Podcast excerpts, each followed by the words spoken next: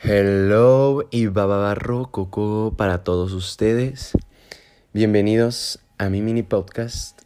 Hoy vamos a hablar de un tema muy interesante del cual se desprende la pregunta principal que vamos a desarrollar durante el mini podcast y es la siguiente.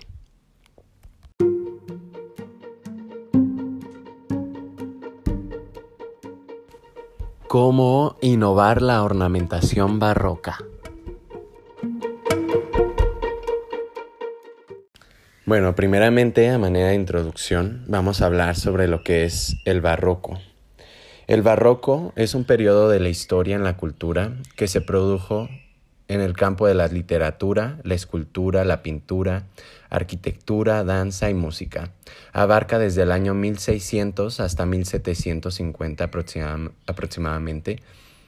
Se suele suscitar entre el Renacimiento y el Neoclásico en una época en la cual la Iglesia Católica Europea tuvo que reaccionar contra muchos movimientos revolucionarios culturales. En la sensibilidad barroca se aprecia una tendencia espectacular hacia lo decorativo, un abandono de las reglas de la estética clásica, una búsqueda de originalidad a toda costa, un predominio de la fantasía sobre la fiel representación de la realidad, una exploración minuciosa de la psicología humana y un gusto desnumerado por la ampulosidad. El barroco entonces representa ante todo libertad. Libertad, como lo dice Briganti en uno de sus textos, libertad en un contexto fuertemente condicionado y controlado por las circunstancias sociopolíticas y religiosas heredadas de la Reforma Católica y el concepto de Estado inherente a las monarquías absolutas europeas. El barroco se caracteriza por la acumulación de formas y de excesos en superposición. ¿Esto qué quiere decir?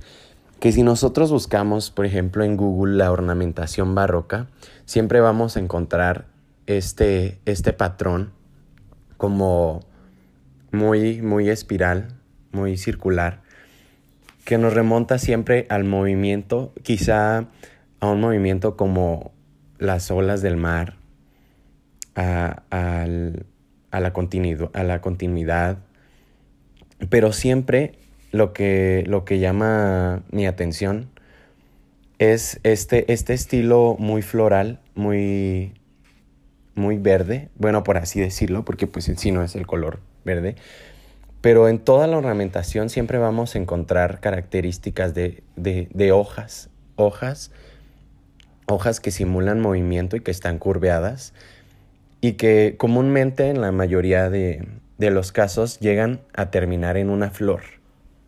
En una cita de Ecurret sobre el barroco, podemos decir que el barroco es un estilo comprensible para todos, que se manifiesta con dos ideas contrapuestas.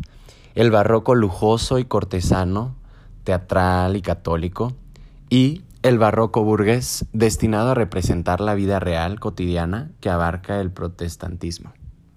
Esto pues, me lleva a pensar sobre todo el contexto que abarca el barroco y sobre todo lo que gira en torno a una ornamentación que, podemos distinguir fácilmente. Pues si, si bien si lo buscamos, pues todo tiene una característica muy fluida, muy, muy elegante, muy decorada, sobre todo esa decoración muy exagerada en la que vemos pues sí, movimiento, podemos ver las olas, podemos ver planta, flor, todo, todo en, en, en un acomodo siempre muy armonioso.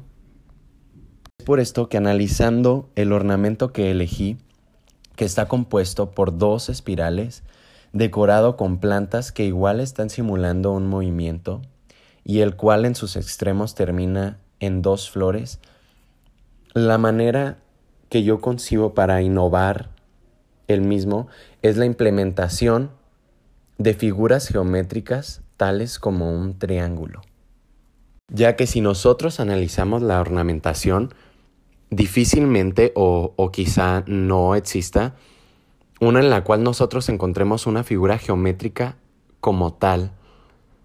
Por ejemplo, aquí la idea, mi idea sería en encerrar la flor en un triángulo geométrico pues fabricado por las tres aristas, en donde enmarque esa flor en, la punta, pues en el término de la, del ornamento, y a su vez agregar dos triángulos ah, en la mitad del mismo.